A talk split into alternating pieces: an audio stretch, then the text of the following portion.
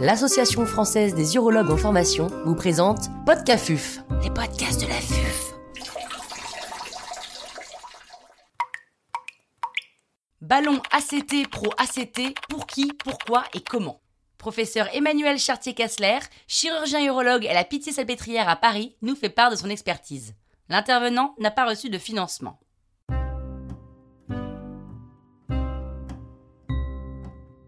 Parmi les traitements de l'incontinence urinaire d'effort, pourquoi les ballons ACT Pro-ACT alors les ballons ACT pro-ACT, ils ont été inventés par une société américaine avec l'idée simple d'établir une compression de l'urètre, une compression qui est faite par des petits ballons en silicone qui pourront être ajustables.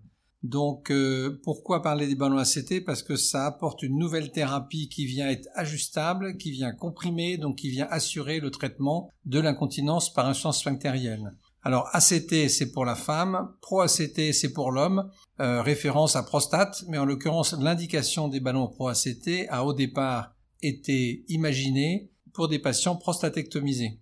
Aujourd'hui, on sait qu'on peut mettre des ballons pro-ACT chez l'homme, chez des patients qui ont été prostatectomisés ou euh, ayant subi une incontinence après chirurgie de l'adénome ou dans le cadre d'une vessie neurologique. Donc, quand on, cherche à replacer les ballons dans le traitement d'incontinence urinaire d'effort, que ce soit chez l'homme ou chez la femme, actuellement, ces ballons ont pris une place dans la, la case, dans les algorithmes qu'on pourrait appeler la case de l'incompétence sphinctérienne, même si pour chacun des sexes, hommes et femmes, on ne peut pas aujourd'hui stratifier en disant qu'une des thérapies est prioritaire sur l'autre, qui en l'occurrence, et ça je pense que tous les jeunes urologues qui euh, écouteront le podcast euh, le savent, est le sphincter urinaire artificiel qui reste le traitement par excellence de l'incontinence urinaire par insuffisance sphinctérienne.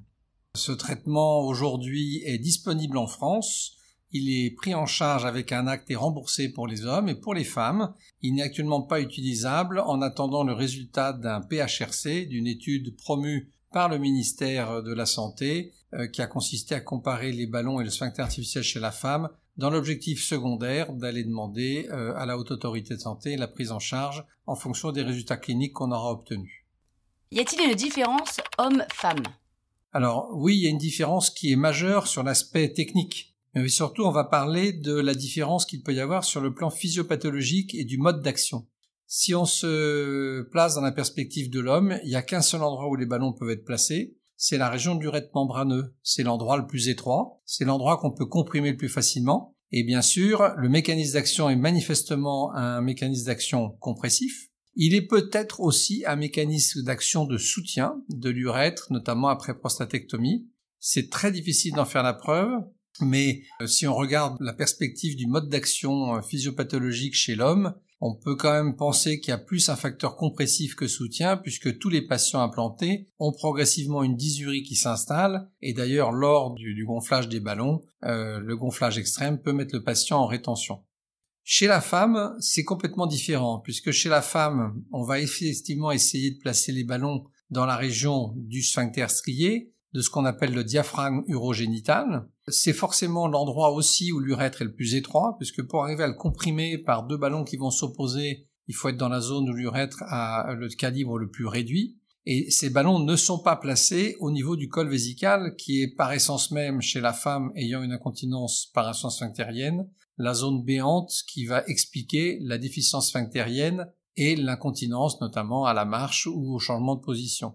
Donc, dans la différence homme-femme, il n'y en a pas au sens où on place toujours les ballons dans la zone de l'urètre la plus étroite, où on a le plus de chances d'obtenir une bonne compression. Mais chez la femme, tel que sont placés les ballons, on peut imaginer qu'il y ait aussi un phénomène de soutien euh, sous-cervical en même temps qu'ils assurent une compression. Et c'est peut-être ce qui explique chez certaines patientes qu'on ait quelquefois une efficacité clinique patente, alors qu'endoscopiquement, et on va en parler dans la technique après, on n'a pas toujours une impression de ballons qui viennent vraiment comprimer et fermer l'urètre.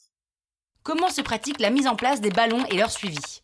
Ces ballons, ils sont mis en place de façon euh, percutanée, et s'il y a une innovation majeure dans ces ballons, c'est une technique mini-invasive. Technique mini-invasive qui va certainement leur faire prendre une place de choix, puisque ces ballons, une fois mis en place, peuvent être retirés sous anesthésie locale s'ils s'infectent, et chez la femme, peuvent être mis en place sous anesthésie euh, purement locale. Alors parlons de l'abord de l'homme. De l'homme, c'est une voie percutanée interanoscrotale.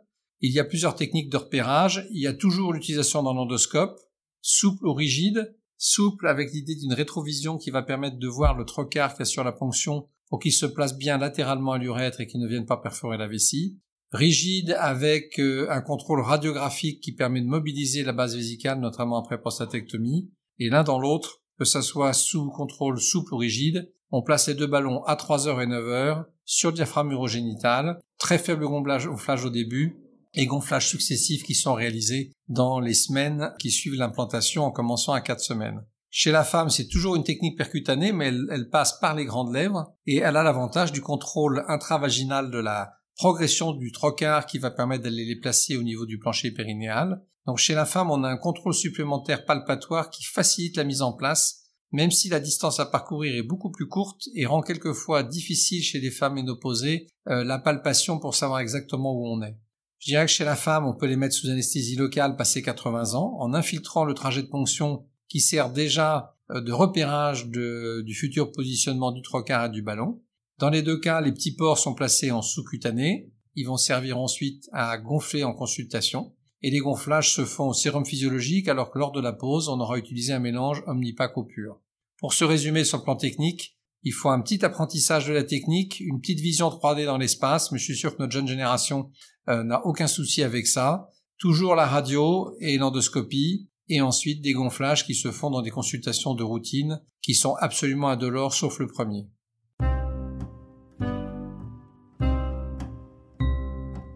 Grand merci au professeur Emmanuel Chartier-Kassler pour ses conseils précieux. C'était Podcafuf, les podcasts de la